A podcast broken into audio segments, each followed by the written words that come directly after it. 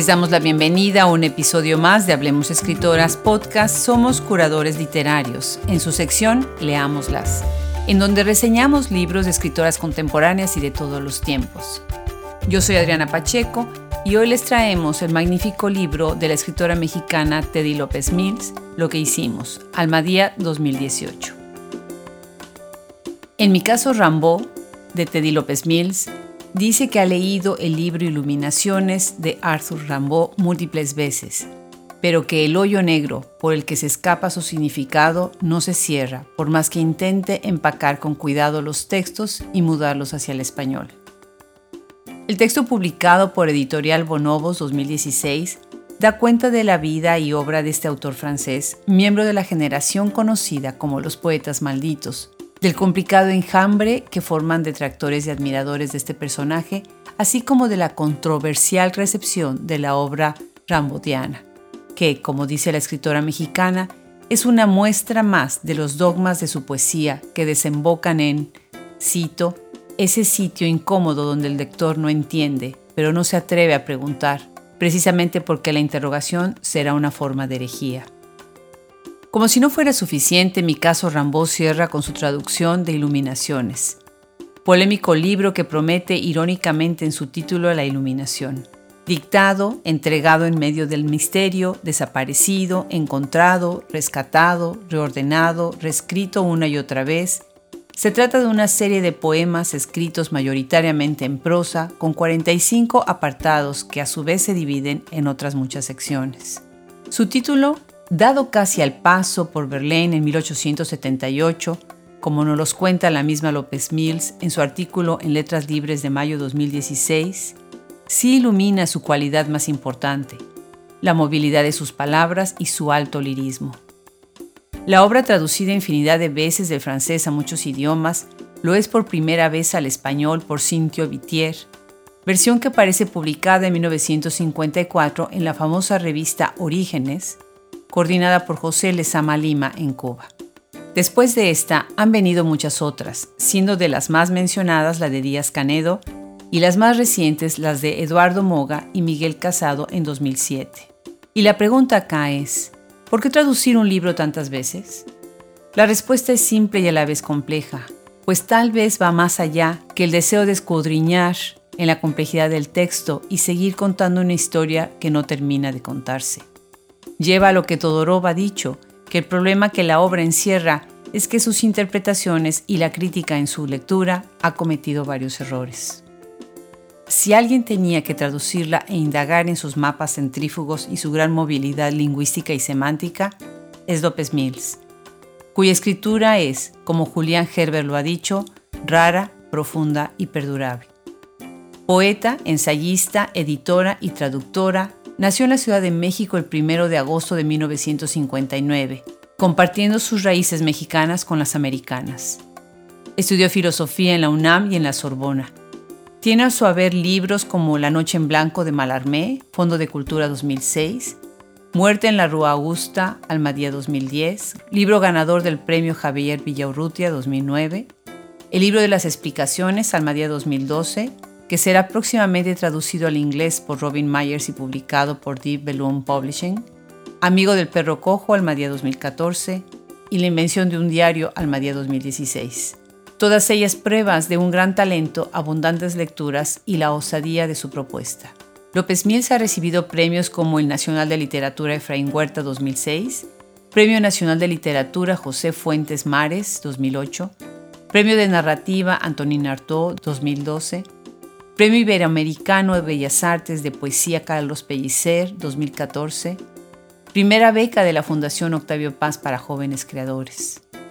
Es colaboradora de la revista Letras Libres, entre otras, donde sus ensayos muestran su mirada crítica y sus picas del mundo.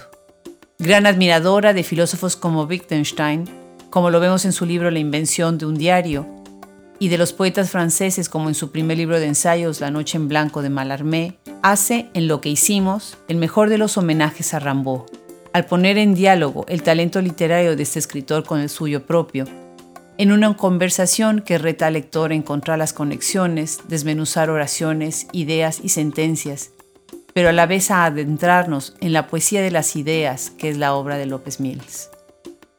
La edición publicada por Almadía en 2018, en ese formato tan característico de la famosa editorial oaxaqueña, tiene una portada e ilustraciones de Alejandro Magallanes que se insertan a manera de folletín con distintos objetos sueltos.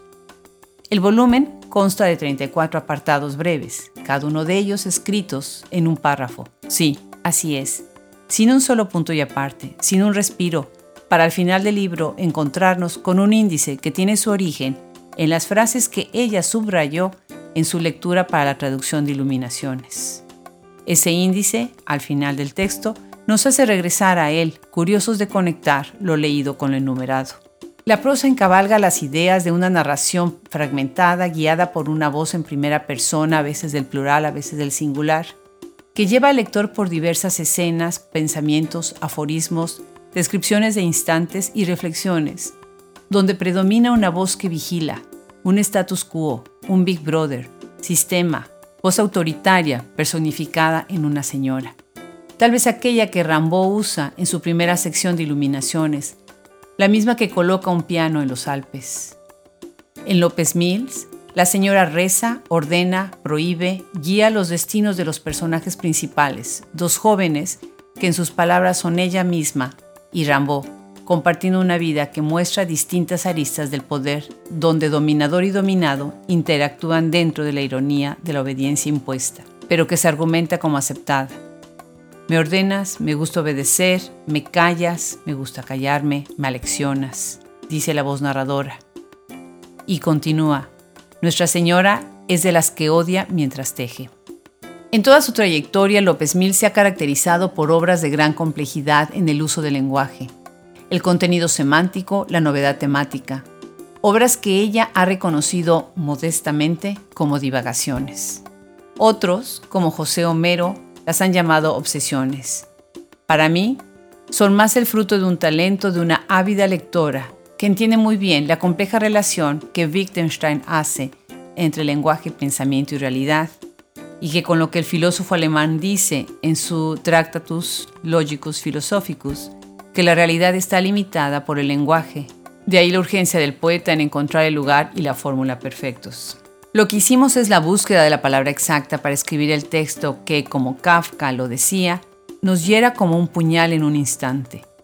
Es la construcción de una historia donde la narrativa afecte al lector de manera permanente, que quede grabada en la memoria. El hilo narrativo, o tal vez sería mejor llamarlo poético, es el recuento de un proceso educativo que tiene lugar en una casa que podría imaginarse a manera de un castillo kafkiano, una torre. Ahí la señora enseña a los jóvenes nuevas posibilidades de la vida, a hacer caras frente a un espejo, aprender a morir para no defraudarse en el último minuto, a escribir un soneto como los de Rambaud, aunque aquellos son los de los días infantiles y estos son con tema de lodo y la sangre y las escrituras. Los enseña también a observar al mundo tal y como si estuvieran atrás de un aparador, en donde las escenas de violencia, soledad, angustia y muerte toman lugar en laboratorios de experimentos con perros sacrificados en pilas con una soga al cuello, o con un niño muerto y cinco inocentes aunque lo hayan matado, o con el hijo que ha prometido se dará un tiro a los 29 años por necesidad. La violencia es un espectáculo sin fin, una suerte de espiral como las que Rambo crea en sus anáforas y las repeticiones en iluminaciones, en donde solamente la sangre nueva depone a la vieja, o funciona y produce máquinas perfectas y obras que la gente siempre deseosa aplaude. Es un espectáculo que vemos distanciados, impasibles, una guerra que desde lejos se ve ensayada. El ensayo y la teatralidad es lo que conforma la vida. La señora se encarga de dibujar la caricatura de los gestos correspondientes a lo que debe de ser un ciudadano. Soy un ciudadano efímero, dice López Mills, frente a un Estado opresor en donde todos somos culpables, donde todos mataron a todos, todos somos responsables y todos por lo tanto quedamos absueltos. Se llama fatalidad. En su apartado titulado Yo con urgencia de encontrar el lugar y la fórmula, dice, no hay esencia que se oculte ni siquiera en la desmemoria. Si la mía no existe es porque en no existir consiste su esencia. Y es así que, en el ejercicio de olvidar, se encuentra la gran carga de los recuerdos. En Rambo hay una reminiscencia de lo vivido.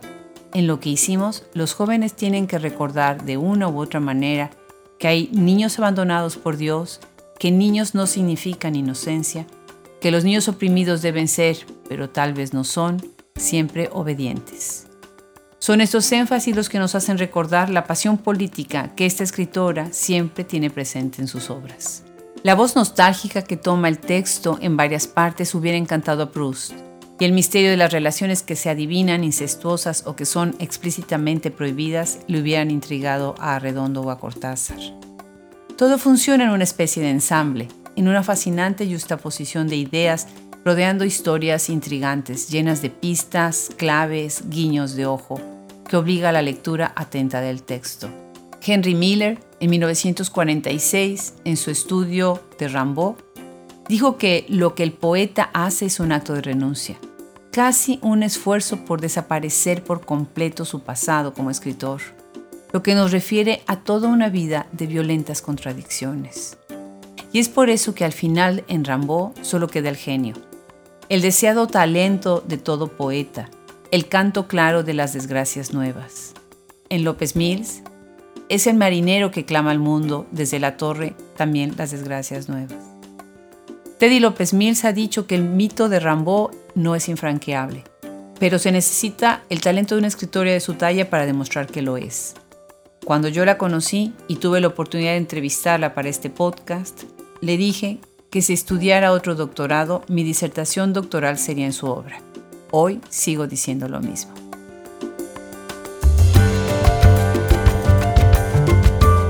Muchas gracias por recibirnos una vez más en nuestra sección Leámoslas.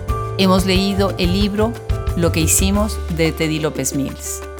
Se despiden de ustedes el equipo Hablemos Escritoras Podcast, Fernando Macías Jiménez en la edición, Andrea Macías Jiménez Social Media, Wilfredo Burgos Matos, Alejandra Márquez, Liliana Valenzuela y Juliana Zambrano colaboradores. Se despide de ustedes hasta la próxima, Adriana Pacheco.